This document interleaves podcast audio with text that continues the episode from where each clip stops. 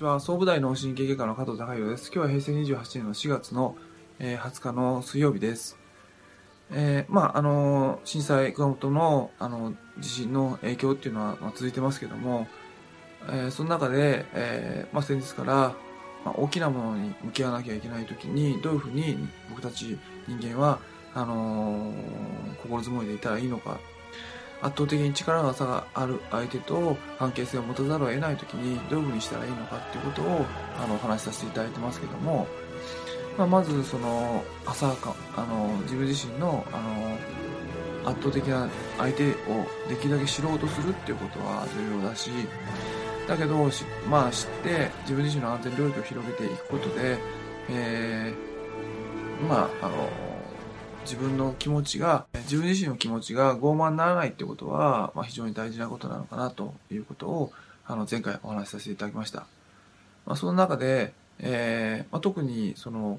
今回、えー、まあ、地震の、えー、研究所の方もお話しさしあのしていましたけども、地震は全く予期できなかったっていうこと、まあ、人間の科学で今回の地震は完全に予期できなかった。で、えー、まあじゃあどうするんだ僕たち人間はそれでもあのー、えー、地震に対して無力なのかっていうと、まあそうじゃないような気も僕僕自身はします。えー、まあ例えば認知症のあの薬に関してもまあいろいろ何種類かお薬が出てますけども今治す薬でもないですしそれほど劇的に進行を止めるような薬でもあるわけではないわけでじゃあ認知症が来たらもう無力なのかっていうとそれも僕自身は、そうではないあの気がします。えっ、ー、と一つあのまあいろいろ僕らとかその医療従事者であると、まあ、いろんなところからその情報っていうのは入ってくるんですがあのまあやっぱり地球は広いですからあの、まあ、いろんなあの、えーまあ、木の実だとか薬草とかをに関して、えー、非常にそういった認知機能の低下にあの歯止めを刺すようなあの、まあ、薬草っていうのはあの本当言うと可能性高い可能性なんですけどもあのあるんじゃないかなっていうことはあの、えーまあ、いくつかあの、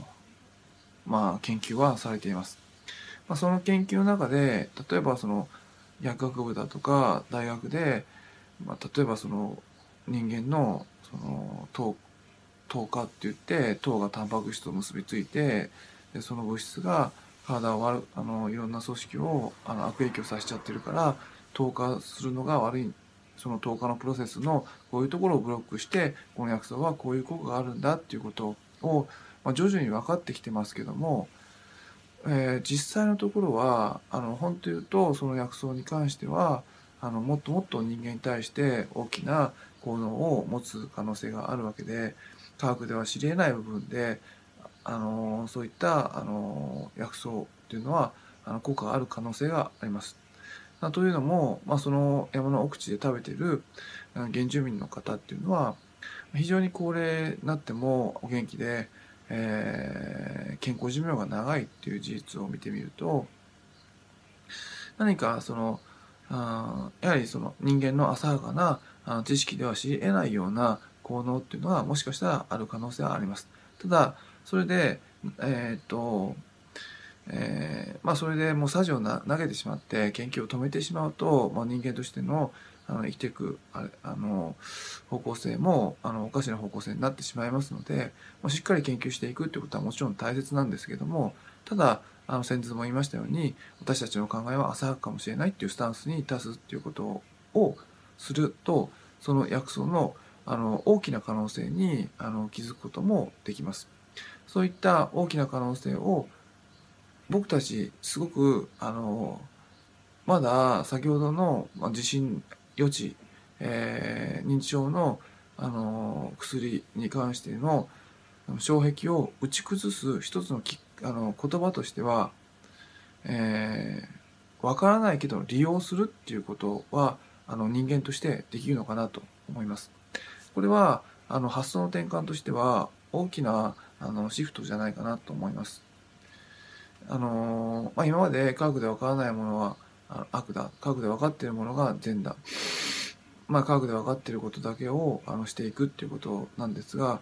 あ、そもそも自然は分からないものだっていうスタンスに至って、まあ、ここまでは分かったけどもこれ以上はちょっと分からないですけども結果としてこれをすることにこういう結果が出るっていうことが分かっているのであればあのある条件下でこれをすればあのこういう結果が出るってことが分かってあればそのプロセスの理由は分からないけどもそれを利用していくっていうことは、まあ、一つあの科学じゃないかなと思います。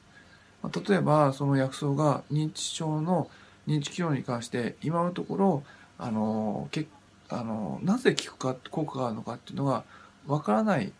にしても結果として効果があるんであればそして副作用があのほとんど、まあ、考えられないんであればあの薬とかではなくて薬まあその薬草普通の食材として考えられてまああまり副作用とかもあの考えられないんであればあの試してみる価値はあると思います。でまあ、こういう、まあ、分からないけども利用するっていうことがあの今の科学のあの壁にぶち当たってる壁を突破する突破口になるんじゃないかな。パラダイムシフトになるんじゃないかなっていうのを僕自身は最近感じていまして例えば地震の余地に関してもまあこれを言うと、まあ、かなりあの笑われるかもしれないですけども昔から、まあ、ナマズが、まあ、地震なあの来るあのなんていうんですか、まあ、地震が来るあの前にナマズがあのまあそわそわしだすとか自然界の動物っていうのはあの地震の前に何らかの行動を起こすあの余地をあの兆候を感じて起こすことがあの、まあ、知られている部分は少しあるはずで、まあ、それを利用してあの地震予知を行っていくっていうことも手じゃないかなと思いますし、えーまあ、東北の震災の前に、まあ、あの興味深かったのは、まあ、インターネット上でまあ、片頭痛のその、うん、書き込みが非常に多かったっていうデータはあの今あのあるっていうことです。なので人間もわからないとは思ってるかもしれないですけどもあのそういったその自律神経が過敏になってる状況であればその地震をあ予知する能力っていうのはあらわになってくるわけで、えー、やはりその人間のもともとの生命能力っていうのはそれを予知してるわけなのでまあ、そういったことを研究することによってあの、まあ、方向転換してあの地震予知などにあの役に立てるんじゃないかなと僕自身は、専門家じゃないですけども結果として分かるんであればあのそういうことを強く感じるわけです。なのであの先日もお話しさせていただきましたように、えー、まあ人知が及ばない大きなものに相対する時にまず、まあ、私たちはあの理解しようと努力しなきゃいけないですがある程度理解できたからといって傲慢になるのではなくて私たちの考えは浅はかもし浅はかかもしれないっていうスタンスにまず必ずあの立ち返るってこと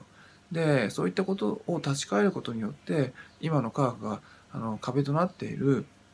あのことをあの打ち崩すパラダイムシフトが生まれてくるんじゃないかなと僕自身は思います。でそれが分からないけども結果条件ある一定下で条件がこうであれば利用するっていうことをあのー、あの一つの科学の一つの手段としてあの、オプションとして持っていくっていうことがあのできれば、まあ、人類がまた一つあの変わったものにあの進歩していけるのかなっていうふうにあの感じました。今日はあの力があの大きく及ばない相手に対して、え、どう向き合っていくのかに関してあの追加でお話しさせていただきました。今日は以上です。